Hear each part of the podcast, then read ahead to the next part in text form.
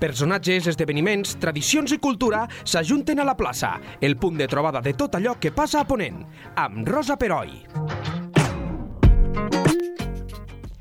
Benvinguts a un nou podcast de Lleida 24. Avui us volem parlar d'olors, de perfums, de pudors, de fortors, de flaires, de fetors, de fluvis, de pestilències i de fragàncies. I ho farem de la mà de Guillem Roca, historiador i bon col·laborador de la casa, que ha escrit un llibre titulat Les olors de la Lleida medieval, un tractat de salubritat i higiene de la ciutat de Lleida entre els segles XIII i XV. El llibre ha guanyat el 33è Premi Josep Lladonosa i és un tractat rigorós, però a la vegada de lectura amena i, si em permeteu, a cops divertida, que desmunta tòpics de l'època medieval com que no hi havia sentit de la neteja o de la salubritat. Benvingut, Guillem, i gràcies. I l'enhorabona, sobretot, Moltes pel gràcies. premi. Content, content de tornar a ser aquí. És veritat, és veritat, i esperem tenir-te per molt temps. Eh, ja a les pàgines, a les primeres pàgines del llibre, indiques una dada que a mi m'ha cridat molt l'atenció i que actualment eh, dius, actualment el sentit que ens predomina és la vista, però en època medieval era molt important l'olfacte, fins al punt que hi havia un lligam claríssim entre pecat i pudor i santedat i perfum. Sí, avui en dia les olors, quan anem pel carrer, encara que puguem notar en algun carrer una olor més forta de Sí. lo normal, Això passa. són, són més aviat olors neutres si ho comparem amb el passat, amb el que Sí. hi havia antigament. Llavors, eh, el fet de que fos un element tan habitual i a, vegades també tan potent a les ciutats medievals fa que adquireixi un doble sentit. Eh, d'un- D'una banda, hi ha el tema interessant de que es percep mm, sense, es percep per un sentit que podríem dir que és secundari, no? perquè per una, per una banda mm, la vista i el tacte serien els sentits principals, Sí. l'olfacte mm, és una cosa que, que hi és, òbviament el percebem, però no li donem tanta importància. Llavors, el, el fet de que sigui percebut per un, per un sentit secundari fa que el, les olors també tinguin aquesta naturalesa... Són immaterials perquè hi són, però no, no, no les veiem veiem, ni les exacte. toquem No? Sí, sí. i això fa que siguin un vehicle per l'imaginari molt potent. I és fàcil per a l'home medi- medieval mm, lligar la santedat amb, o les, les espècies, per exemple, no? les bones olors, amb elements lligats a, a Déu, als sants, als àngels. De fet, a, a, a la documentació el que veiem és que quan es vol deixar testimoni d'un miracle, mm, la gent percep una olor d'espècies, de canyella, de, no, de, de perfum. Aquestes bones olors s'associen i són el que testimonia que hi ha hagut un, un, un, un miracle. Els Com, sants, per exemple, quan parles de Sant Tomàs d'Aquino, eh, no? els sants quan es moren no es, no es corrompen com la gent normal, que quan Clar. ens morim fem pudor, no? ens, ens podrim, Sí. i, i això és la matèria, eh, que és la part més mundana, no? més negativa a l'esperit, mm, eh, és el que eh, per, perdura, no? però doncs, els sants, la matèria també té aquesta part de santa i no es podreixen, sinó que, que perduren incorruptes i fan bona olor. Val. Per contra, les males olors és aquesta part mm, més, més carnal, més lligada al món material i clar, l'home- la medicina medieval enllaça i fa un lligam molt clar entre les males olors els vapors mm, pútrids, no? els, els vapors que corrompen l'aire i aquesta corrupció de l'aire que provoca que, que pot provocar malalties. Claro. Una mica, eh, sí, perquè el, un dels vectors de la mala olor que, que l'home medieval, segons el teu tractat, eh, percebia era l'olor de malalt. Perquè, clar, hi havia epidèmies, d'això en parlarem, eh? eh Sí, la clar, pesta. Les, la, les males olors es perceben com una agressió que pot provocar una que pot provocar malalties, que pot provocar una epidèmia. Eh, i, I a part també hi ha l'element molt interessant que és la part moral, no? Perquè, clar, qui fa mala olor? L'home medieval, la societat medieval interpreta que la mala olor la fan també amb aquesta idea de que pecat mala olor no? o, o- i, i, i santedat bona olor, doncs qui fa mala olor? La gent que peque. Val. Llavors, qui, qui són els que pequen més eh, dins la mentalitat medieval? Bueno, un dels col·lectius que viu més eh, en pecat són la gent d'altres religions.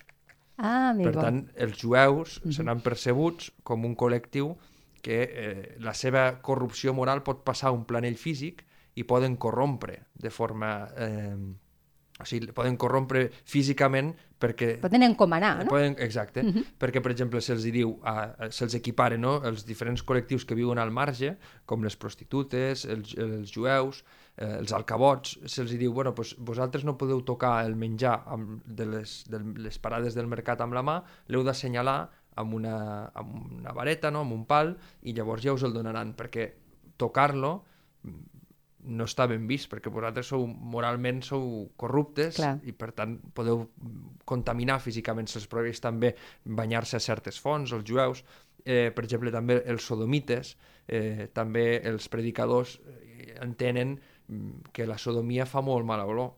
I, ah, sí? Sí, clar, eh, però amb ells és un pecat mm, terrible clar. i entenen que com a pecat pues, es trasllada aquesta idea de la mala olor i eh, Eiximenis, Vicenç Ferrer, eh, Bernardino de Siena, un, un predicador italià, diuen això, diuen, no? és que eh, perquè Bernardí de Siena diu, oh, diu la Itàlia fa molta pudor perquè està plena de, de sodomia i, com, i la gent diu, home, nosaltres no ho notem que faci tanta, tanta mala olor. I ell diu, home, sí, vosaltres no ho noteu perquè esteu immersos dins d'aquesta corrupció, però algú de fora, d'un país on no hi ha aquest pecat, quan ve qui nota que l'aire és tot corrupte.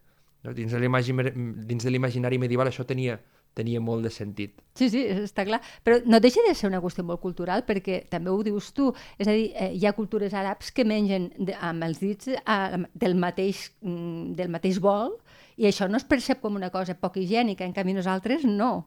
És a dir, també hi ha una part aquí molt de, de prejudici cultural. És, sí. és, és completament cultural. Clar, clar, és una, és una construcció social, és una cosa que clar. la societat del moment entén en aquest, eh, per els inputs que té, crea aquesta imatge, crea aquest imaginari i, i socialment no? nosaltres hem evolucionat i tenim ara una altra manera d'entendre el, el que ens envolta. De totes maneres, sí que encara avui en dia aquest lligam, d'una manera o altra, hi és, perquè, per exemple, eh, socialment és fàcil trobar, o diguem-ne que al dia a dia és fàcil trobar això amb, amb polítiques d'esquerres.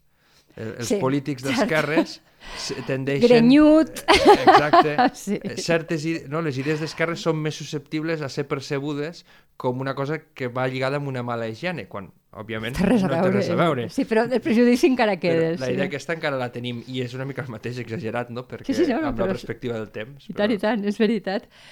Però bueno, també la por també és com una conductora, eh, perquè no? eh, quan parles de...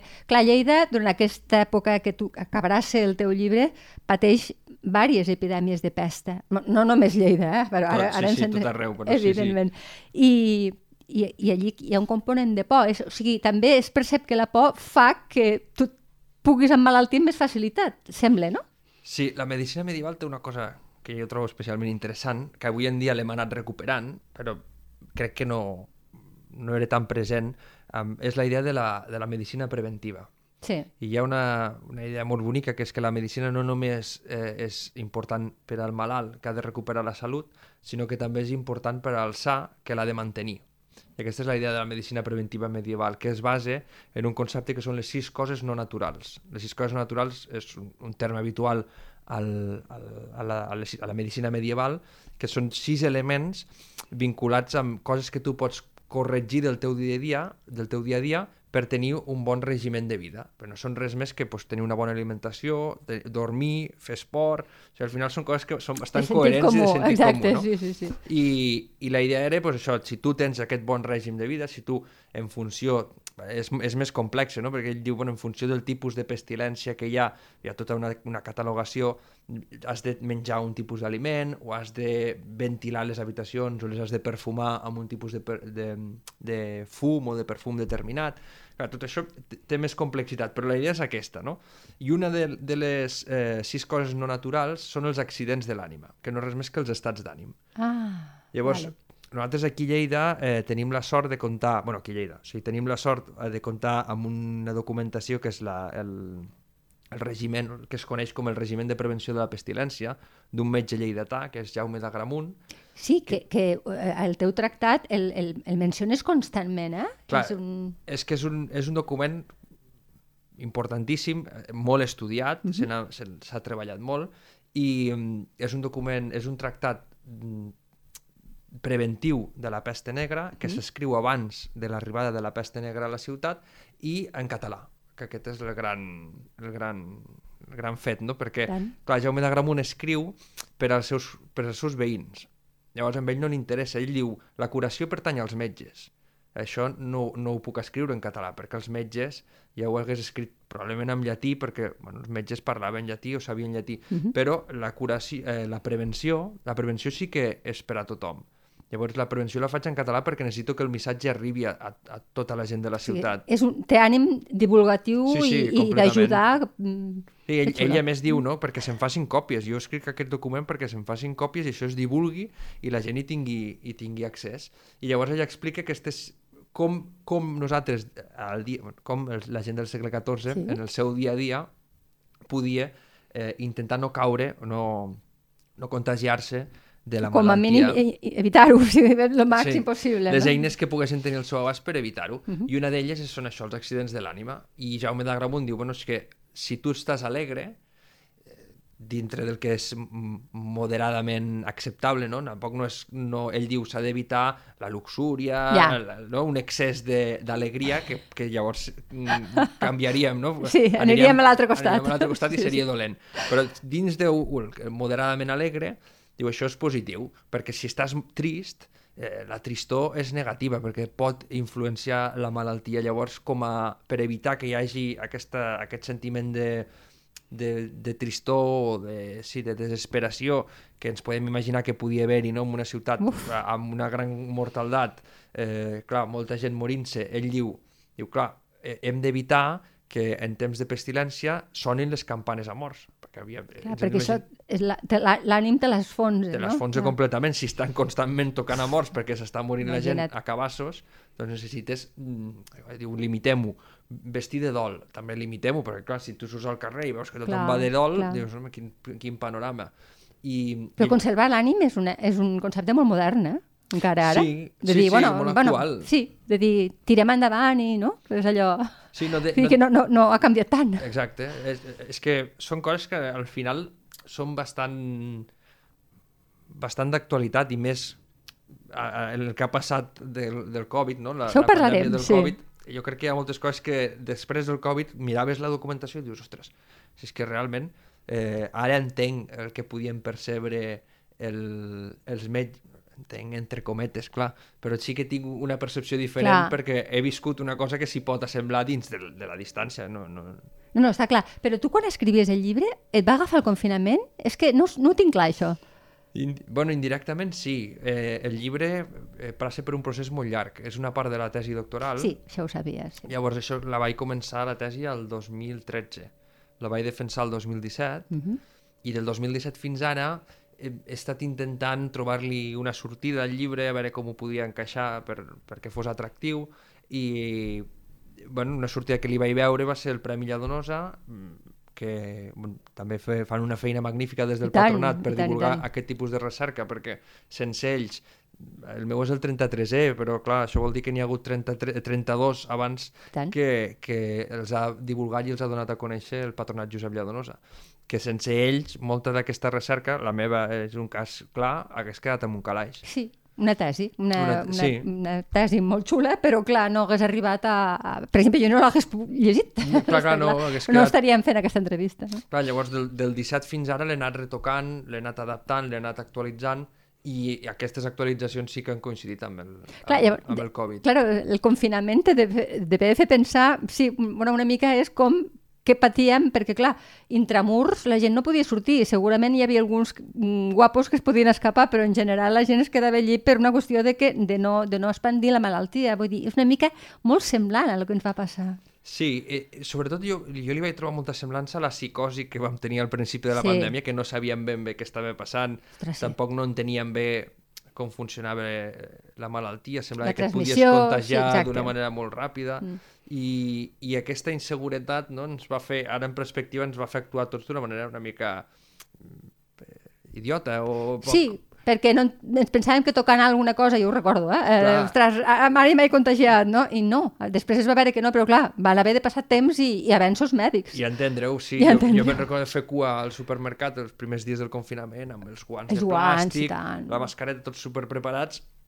Tant, Clar, tant. eh, en aquell moment semblava el més lògic, inclús si veies algú que no ho feia, eh, et semblava, ostres, però... Què Que fa, imprudent, què fa no? imp... Sí, mm. I, i jo crec que aquest havia de ser un sentiment bastant generalitzat en, en aquests En aquest moments, moment, clar. en el que, clar, tot semblava com... La gent no entenia massa el que estava passant. Clar, de fet, una cosa interessant és que Jaume d'Agramunt mor de peste. Mo- Mor no possiblement... sabia això jo. mor entre 1348 i 1349 i, i segurament mor de peste. I, I clar, això faria pensar que home, si el metge que ha escrit el regiment sobre la peste és mort de peste, llancem el regiment a la basura, no serveix. Clar. Però, però no, és, no és així ni molt menys, perquè, mm, clar, la societat medieval percep... Això ho dic perquè al 49 la, la viuda de Jaume d'Agramunt demana a la, a la paeria de Lleida que l'ajudin amb la casa que, clar, ella vivia amb el seu home i per ser professor de l'estudi general la paeria li donava un allotjament. Que al quedar-se viuda es queda sense, sense allotjament i, la, i demana una ajuda a la paeria perquè li continuïn pagant la casa. I la paeria li diu que no, que no, no li pagaran, però li pagaran uns diners pel llibre del seu marit que el tenen amb, molt bon, amb molta estima. Ah, mira, És a dir, que el llibre, tot i que, que l'home s'ha mort de, de peste, continua tenint un pes. d'acord. I la còpia que conservem és una còpia de finals del 14. És a dir, que es va anar copiant. Per tant, sabem que el llibre va tenir una continuïtat, no es va acabar amb el seu autor. I això és I important. per tant una validesa. o sigui, Exacte. Sí, sí. Es van autoritzar. Bueno, de fet, és que les mesures que veiem al llarg del segle XIV, en diferents moments de peste, el 71, el 84, eh, són les, les que posa el llibre. Això no vol dir que es basessin en el llibre, sinó en un sentit comú que ja imperava en l'època. La gent, les autoritats coneixien el que, el que era la medicina galènica, tenien unes nocions de la part més, més preventiva i, i, les, i les aplicaven. I la medicina galènica va sortir reforçada d'aquest encontre amb la peste justament perquè el, era l'eina que tenien i que mm, semblava més útil per enfrontar-se amb això. Òbviament tenia moltes mancances i ells eren conscients de que no, no, no era infal·lible. Clar. Però- Però, era un ajut, Exacte. és evident. Dins de les eines que tenien, aquesta semblava, els va semblar que era la millor i per això va, van aga- agafant cada vegada més importància. Més importància i, i, i també el llibre el que fa és una mica mm, intentar eh, eh, explicar al lector que aquest imaginari col·lectiu que tenim de l'edat mitjana, de que tots érem uns bruts, de que ens era igual tot, de que tot era pestilent i que, i que la gent li era igual, no és veritat. O sigui, les autoritats, i ara en parlarem, eh, prenien mesures, feien normatives, inclús multaven. Per exemple, les quarantenes es comencen a aplicar no? per, per Sí. intentar... Bueno, mm, o sigui, hi ha un concepte de salubritat, d'higiene, que, que nosaltres eh, ara ho trobem normal, però que ens, pensem, ens pensàvem, almenys jo, que a l'època medieval bueno, érem tots uns bruts per parlar clar i català, no? I no és així. No és així. O sigui, la- l'edat mitjana, òbviament, era bruta i hi havia malaltia, però hi havia un interès per superar això, no hi havia una passivitat. Exacte. Les, les primeres quarantenes que, que coneixem, almenys a, al món occidental, sempre parlem des d'una perspectiva molt eurocèntrica.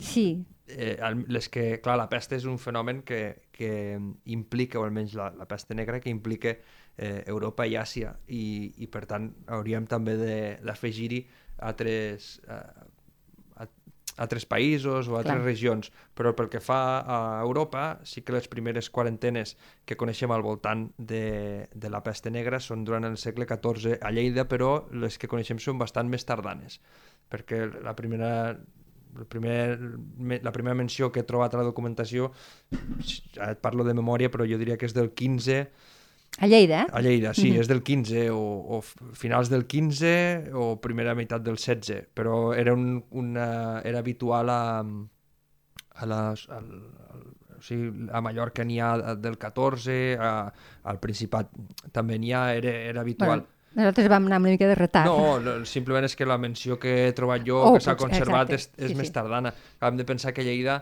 té una universitat, amb un, amb un, o sigui, té un estudi general amb una facultat de Medicina. Que és una cosa que entenc que devia, que devia anar molt bé la presència de l'estudi general, que no té totes les ciutats com Lleida, ni, ni, de, ni de broma, No, no. uh, devien haver per, per consciència, per, per la salubritat, és a dir, hi havia, un, entenc, o no, o potser era contraproduent, no ho sé. No, no, i, clar, no, no, hem, no he pogut filar tan prim Ja, de realment veure quina és la relació que hi ha entre, en aquest sentit, eh, el tema de la salubritat entre la universitat i la i l- i la- i l'Ajuntament o la paeria. Però, clar, sí que hi ha un vincle molt clar, per exemple, a, aquí a Lleida, a l'arxiu municipal, fan, tenen la, un fons documental molt interessant que són els llibres de crims. Que, sí, que, no- vam, que vam treure diverses, diverses Ja. lleides criminals. Exacte, ja n'he- ja n'hem parlat. Sí, Clar, sí. una de les coses que es veuen als llibres de crims és com hi ha metges, alguns d'ells, uns quants, professors de l'Estudi General, Mhm. Que també col·laboren amb el tribunal i, i fan peritatges mèdics. És a dir, que sí que hi ha un lligam o una relació entre les institucions i l'Estudi General i possiblement també hi hagi, per exemple, en el cas de Jaume d'Agramunt és claríssim, Clar. no? Però més enllà d'això no l'he pogut trobar, però no, no és difícil d'imaginar que algun metge, professor de l'Estudi General donés consells o que l'Ajuntament en algun moment donat cerqués l'ajuda del, dels, dels metges Clar, de, de la gent que, que en sabia, no? En, en que aquell pogués moment. aconsellar. Clar. No és estrany d'imaginar, però jo no ho he, no ho he documentat. D'acord. Hi ha una figura que, que m'ha cridat molt l'atenció i que, que s'institu- s'institucionalitza en aquell moment, que és el Mostassaf. El Mostassaf. Què és el Mostassaf? El Mostassaf és l'oficial de encarregat del mercat i dins de les seves atribucions hi ha un ventall molt ampli. És, una, és, una, és un funcionari que està establert en diferents ciutats i, i no és estrany trobar-lo. A Lleida la, el trobem al 14, al segle XIV, segurament hi era abans, mm, però la, la, em sembla que les primeres les actes, les primers actes que conservem a Lleida són de 1340 i apareix amb una menció a 1340 fent una proposta sobre higiene, eh, salubritat pública al Consell General dient-los que, bueno, que vigilin perquè els carrers mm, sempre hi ha parades de sabaters o d'obradors que estan entorpint el pas, que a més hi ha també mm, porcs que van eh, lliures pel carrer i això pot generar algun tipus de problema perquè mosseguen a la gent o perquè clar, entren i, i es mengen les coses de, de, el blat de la bladeria. Llavors els, els hi diu això. Clar, el Mostassaf en principi, el, la, la feina o una de les feines que sempre se li ha atribuït principal és el control dels pesos i les mesures, uh -huh. eh, perquè la gent vengui les quantitats que Sí, pertoquen sense estafar. sense estafar, exacte. I, i ell s'encarregava del mercat. El que passa és que les seves atribucions superen aquesta part més més econo part econòmica, no? Sí. sí? I, I es dedica també a temes d'higiene. Llavors ell també ha de controlar que els, els productes que es venen, la carn, el peix, les verdures que es venen, siguin, estiguin en bones condicions, no estiguin passats, que el vi no estigui adulterat, que als carrers la gent no llanci brutícia en espais on no, on no està regulat que s'hi pot llançar. Bueno, hi ha un seguit de tasques que acaben recaient-li amb ell. Per tant, una prova més de que hi ha una preocupació eh, institucional perquè les coses no... Bueno, que, que almenys no, no, no vagi a pitjor, no? No, sí, tema. sí, això hi, i és clar, hi ha un tema interessant que és que, clar, nosaltres moltes d'aquestes ordinacions que fa el, la, la paeria, en aquest cas, les coneixem perquè el, justament hi ha multes. Ah, o sigui, Clar, a Tàrrega es penalitza. Clar, Sí, a Tàrrega té una documentació molt bonica que és el llibre de bans, que són les multes. I no, molts cops no saps quina és la, la llistat de normes no? que treu la- l'Ajuntament i et diu bueno, aquí no s'hi pot llançar basura, aquest carrer ha de quedar lliure per al pas, però ho sabem perquè hi ha una multa que diu fulanito va llançar Clar. basura, per tant que mol, molts cops les multes ens ajuden a conèixer que hi ha una voluntat de millorar la situació, però alhora també que hi ha gent que passa olímpicament de tot Totalment. i, i continua fent les coses que havia fet normalment, i per això els multen. Vull que és la doble, Sí, sí, aquest sí. doble vessant, però que hi ha un interès per part de, del, de l'oligarquia o de, Sí. sí. del patriciat urbà per mm, intentar millorar la situació, això sí, és claríssim. Clar, perquè abans comentaves, eh, deies el consum de carn, de peix, de vi... Eh, a Lleida es consumia carn, a Lleida es consumia peix. eh, eh, peix d'on? Perquè, eh, clar, clar, nosaltres estem aquí, no, no, mar no en tenim per ara, com, com, com el consumíem? No el tenim a prop. Es consumeix carn. La, el, el tòpic que ha perdurat molt sobre l'edat mitjana és que la carn se'n consumia molt poca i la que es consumia es consumia amb, amb ferum de... perquè estava en males condicions, oh. no?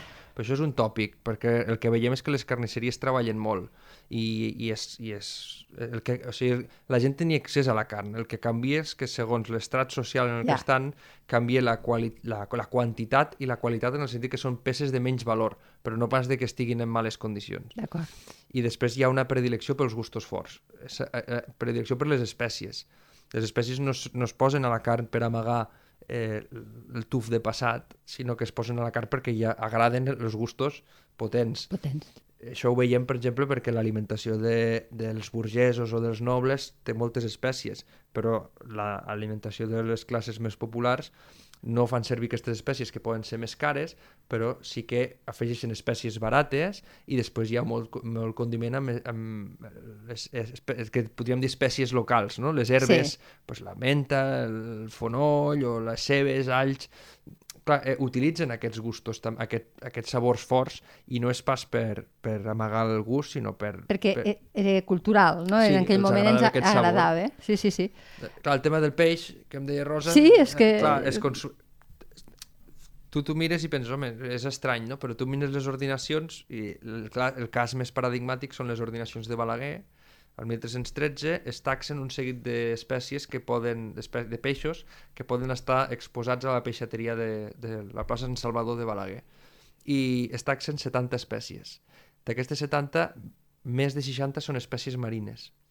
Del mar. Del mar, del mar. Clar, llavors, eh, sobte, això no vol dir que totes poguessin estar disponibles a, a, la, a Balaguer en un mateix moment, perquè les, les captures són estacionals, no, és, no, és, no hi són totes sempre i, i a la vegada, sinó que hi ha diferents mo moments en el que poden arribar. I, però el fet de que es taxin implica que hi ha la possibilitat de que arribin fins allí i per tant de que la peixateria estava sortida amb aquests peixos de mar. Les ordinacions de la Seu d'Urgell al segle XV diuen que el peix de mar fresc que arribi a la Seu haurà de ser primer mm, jutjat pels cònsols o sigui, per veure l'estat. Vale i si està bé es pot vendre. Però el fet de que hi sigui vol dir que allí hi arriba bé peix. Sí, sí, està clar, està clar. Peix de mar.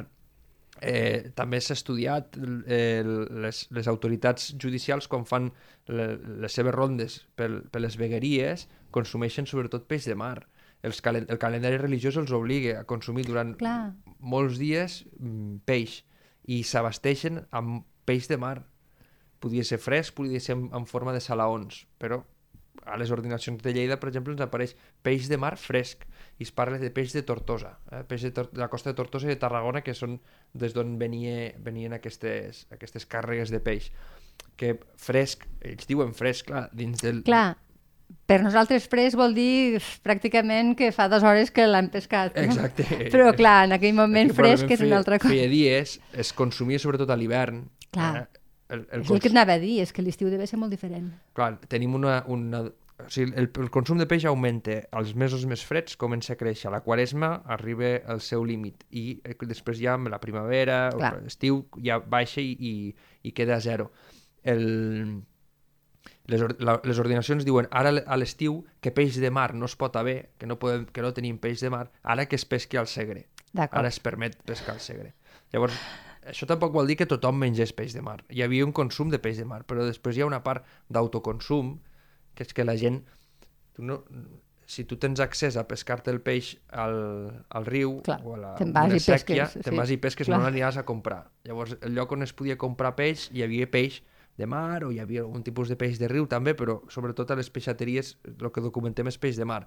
La gent molts cops segurament podia fer pesca d'autoconsum i anaven al riu o anaven a, amb una sèquia o amb un estany i pescaven barbs, pescaven anguiles, pescaven, no sé, el que fos. Sí, sí, el peix que, que, que ronda pels rius.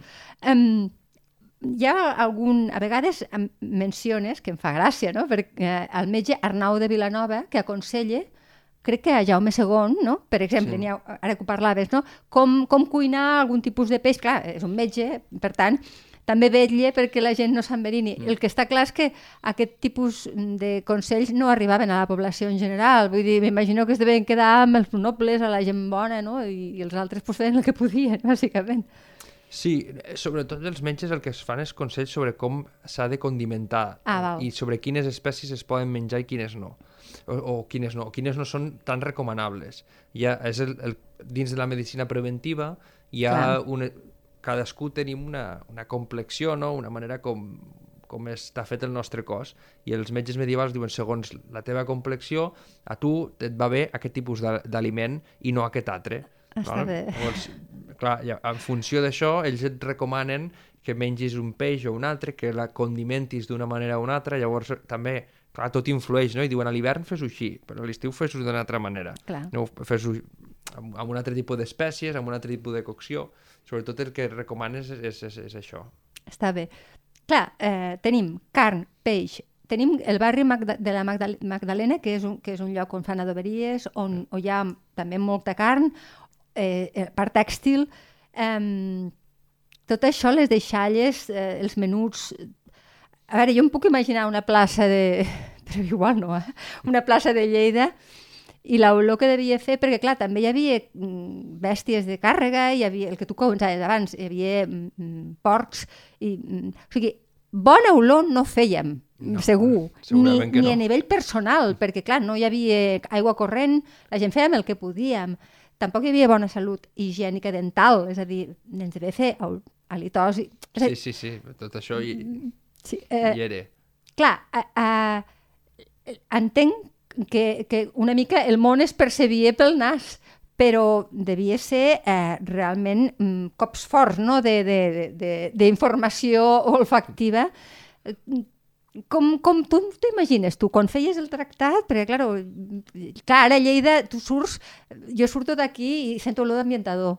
És que eh, és això, vull dir, una mica hem anat a l'altre extrem, eh, el perfum massa perfumat, que tampoc està de ben vist pel que, pel que tu dius al, al tractat, perfumar-se massa. Clar, la, la part més mundana Exacte. Aquesta sí que està... De fet, la, la portada del, del llibre és un fragment d'un fresc que és eh, bueno, el, el, el triomf de la mort que està a, a Pisa, al, al Camposanto de Pisa, i és un fragment que és, és un tipus de, de representació que apareix molt al, al, a l'edat mitjana, que és dels, de, se'n diu dels tres vius i dels tres morts. Exacte, Són tres, sí. tres persones que es troben amb tres cadàvers i que una mica el que els hi diu és eh, bueno, deixeu de banda la mundanitat, el, les coses eh, poc importants i prepareu-vos pel que ha de venir perquè tots acabarem així, no? Al final, tot, tot sí, eh, la matèria, no?, que dèiem abans, eh, aquest és el, el, que, el que acaba passant. I, I una mica és això, no? Sí, és veritat, les olors més mundanes, eh, les de perfum per destinades a agradar als altres, no? Amb, aquestes, amb aquesta idea més de luxúria sí. o... Eh, això està mal vist, per l'Església està molt mal vist. Evidentment, clar. I jo cito Jaume Roig, que explica com la seva esposa, eh, bueno, la, la, del, la del protagonista de l'Espill, eh, sí. diu que va als banys i es perfume i es pinte, i clar, ell quan la dona entra a casa, pues, com que eh, és un moralista i a part bastant misògen, eh, li, li, la renya molt. La, la, la renya molt i ella s'enfada i diu no, no, no et mereixes eh, tan gran ternura, vos engrosseu, alguna cosa així, no, no, no t'ho mereixes que m'hagi arreglat tant per tu, si Clar. total ets un, ets un bord. Però, perquè si són aquestes Està ple d'aquest estan... tipus de, de quotidianitats. Sembla que ho hagis buscat una mica, eh? Una... eh no sé, si, no sé si ho has fet volent o és que t'ho has trobat, però si, només que tinguem una certa noció de, del, del català en aquella època, eh, rius, perquè realment són situacions quotidianes que jo em puc veure reflectida i som nosaltres, no? Sí, clar, la idea era de fugir el que ja tots estem més acostumats, que és la, la vida dels nobles, o no, el que dèiem clar. abans, Jaume de Gramunt o, o Arnau de Vilanova, està, ja, ja està estudiat, està molt treballat quin tipus d'ingredients prescriuen a, als monarques o als nobles o a la gent de l'alta societat a través de receptaris hem, hem pogut reproduir molt bé quina era eh, el règim alimentari de, de les capes socials més, més elevades, però clar, hi ha, un, hi ha un buit o hi ha una part que costa més de mirar, que és la part del poble, i sobretot aquella que està vinculada a la quotidianitat, perquè els grans esdeveniments això també és més fàcil trobar-hi documentació, però aquesta part constant del dia a dia de la normalitat eh, no és tan habitual. Llavors, eh, faig, intento fer aquestes picades d'ullet al, amb això, pues, a, al que podia ser el dia a dia de, de la parella o de, o de, sí, o de la família o Clar. dels amics, que, clar, la documentació, pues, els processos judicials ens ajuden molt amb això, perquè és una documentació brutal per veure mm, el que passa... Clar, són testimonis, mentre hi ha hagut un crim, algú estava fent alguna que feia durant el seu dia a dia. Estava Claro, rentant la la, roba... Sí, i la descriuen els testimonis. És que jo estava eh, cuidant a la meva filla, que estava malalta, i li estava fent això, i llavors va passar allò. Bueno, et pots fixar amb l'element aquest més... Mm, eh, més Del- del atractiu, succés, més, del sí. procés, sí, Mhm. o pots anar a espigolar aquestes petites mencions tan tan concretes que amb una potser no, no fa res, però quan has vist molts, molts processos comences a treure la llum i veus coses sobre alimentació, sobre vestimenta, sobre relacions familiars, que són molt interessants. que potser, eh, i és una reflexió que et faig des de la ignorància en el, en el teu camp, eh, potser ens farien falta més tractats d'aquest tipus perquè la història de baix a dalt, diguéssim, no? de dir mm, què fèiem nosaltres, la plebs, la gent, la, el vulgaris, i no tant eh, bueno, doncs, les grans batalles o els grans esdeveniments històrics, perquè és realment eh, quan coneixem com vivíem els nostres orígens i ens ajuda a entendre d'on venim i, i, i per què som aquí, no? Una mica. No faria falta més això, no sé. Sí, no, se, se fa molt, eh? se, Se fa, fa. molta cosa. Sí, sí. El que passa és que potser és el que has comentat tu abans, que jo, ens falta que hi hagi més porositat i que, Exacte. i que es faci potser més divulgació. Això, això segurament és així, però jo crec que la... Tenies ànim divulgatiu quan vas fer... O sigui, és la teva tesi, però també quan escrivies el llibre no, no ho vas fer pels teus companys historiadors, ho vas fer per la... Per, no sé, Sí. per, per, jo, jo m'imagino aquest llibre llegit per un noi de 17 o 18 anys i, i, i és divertit. Ah, merci. No, no, és, és cert, vull dir, és que no, no m'ho pensava. Jo, jo li dic a l'oient, eh? vull dir, us ho passareu bé quan, quan llegiu el llibre. Ja, havia, havia la voluntat de que fos atractiu. Jo, això, clar, com veu, com ho escrivia aquí, és, és el, el tribunal que, que tens a casa. Pues és la, la parella, els pares, no? Clar, I, i, clar, clar, i clar, els ho ensenyes a ell i també a ells i també hi ha la voluntat de que sigui atractiu per a, per a algú que potser no és tan versat amb, amb el món però s'està amb el món historiogràfic però amb l'estudi de la història però la, la de recerca d'aquest tipus se'n fa molta i últimament més, hi ha coses molt potents i molt bones que s'estan fent. Eh, De fet, eh, deixa'm dir que acaba reproduint un, una escena molt, molt divertida, que és una picada d'ullet al, al, al lector, perquè jo, jo el començo a llegir i penso que és una cosa que expliques que ha passat, però ho puc dir? Sí, és el guió, bueno, és, és la descripció d'una pel·lícula molt coneguda de Monty Python, que sobre la imatge, que és la imatge que tenim de la quotidianitat, llegiu-la perquè és molt divertida i, i, i no, ara no es pot reproduir, eh? però eh, els Monty Python el que fan, com que són genials, és eh, descriuen com, com de valuosa era la vida i la mort. O sigui, sí. un carruatge de gent que es moria i, bueno, n'hi ha un que, si, eh, com que no el poden carregar al carruatge dels morts, el que fan és pelar-lo. I, els car i, bueno, I clar, tu ho dius, ho expliques, i després dius, això és la imatge que tenim, però no és la imatge Bueno, sí. realment, no? O sigui, com, com tu vas fer per treure aquest fragment d'una pel·li d'uns humoristes tan genials que em sembla que no hi ha hagut cap altre a la m'agrada història. Molt. A mi Monty Python m'agrada molt. I, I, clar, això és el, Los Caballeros de la Mesa Quadrada. Exacte. Que és, eh, bueno, a, mi, a mi sí, són d'aquestes pel·lícules que et Pel·lícules queden, no? Icòniques. Que les, sí, que les vas, les vas reveient. I és Com un la vida de Brian, no? O sigui, l'has d'anar veient de tant en Sí, tant. l'has d'anar repetint. I, i aquesta, aquest gag, bueno, és un d'aquests que quan la vaig mirar se'm va quedar, no el vaig pas buscar eh, per, per, per la per acabar les conclusions, perquè això és un fragment de les conclusions, sinó Sí, que cert. Sí. el, el... Te va venir al cap, Em va venir al cap, sí, perquè eh, era una d'aquestes escenes que digui... Avui en dia estem bombardejats, que això també es fa, eh? veure com eh, veiem nosaltres a l'edat mitjana. Sí. Perquè molts cops sempre percebem la història des del present. Eh? La, la- la història no és un relat immòbil, sinó que l'anem formant, l'anem la- l'anem qüestionant des d'un de, des present en crisi, que deia Josep Fontana. Mm. I el, la, la idea és aquesta, no? que el present també eh, influencia o també et fa mirar el passat d'una determinada manera. O sigui, per entendre, Hollywood ha fet molt mal. Eh, clar, exacte. Hollywood ha fet que nosaltres percebem la- l'edat mitjana d'una manera determinada i pot ser de dues maneres. O una cosa molt cavalleresca, com, eh, no sé, així, armadures molt brillants Sí. i coses així, i, i uns camelot així amb tot de I, i llums. princeses i... precioses i... O l'altre, que és la versió dels Monty Python, que és l'exageració màxima de la, de la brutícia, de la misèria, perquè aquella gag és pues, tot el rato veu gent arrossegant-se per terra, gairebé ni parlen, tot com a molt, molt miserable. Miserable, sí. I, I clar, l'edat mitjana no era així, tenia punts d'humor, tenia punts de llum, tenia, eh, era molt més rica que el que a vegades tenim, tenim present. Sí, i, i a part de que eh, al final fas riure, o sigui, si, la- si, el, si la no, anava a dir la novel·la, imagina't, si el llibre ja és prou entretingut, al final ja és eh, la punteta final, perquè el, el, el lector doncs, eh, s'ho s'ho passi, passi bé. Merci. Jo, eh, a, bueno, Les olors de Lleida medieval, de, la- de la Lleida medieval, és, és un llibre molt recomanable i a mi, per saber el que deia abans, d'on venim i, i, i, i, i per conèixer-nos millor tots plegats i, i, i les nostres febleses i, i que tampoc hem canviat tant. Sempre ho diem, eh, Guillem, tu i jo, però tampoc les no, passions i les, i les misèries Són les mateixes. Són les mateixes. Doncs Gui- moltes gràcies per venir, Guillem. L'enhorabona, et Merci. repeteixo, i espero tenir-te aquí quan tu vulguis, de veritat. Moltes gràcies, encantat. La plaça, amb Rosa Peroi. Cada dos dilluns a lleida24.cat.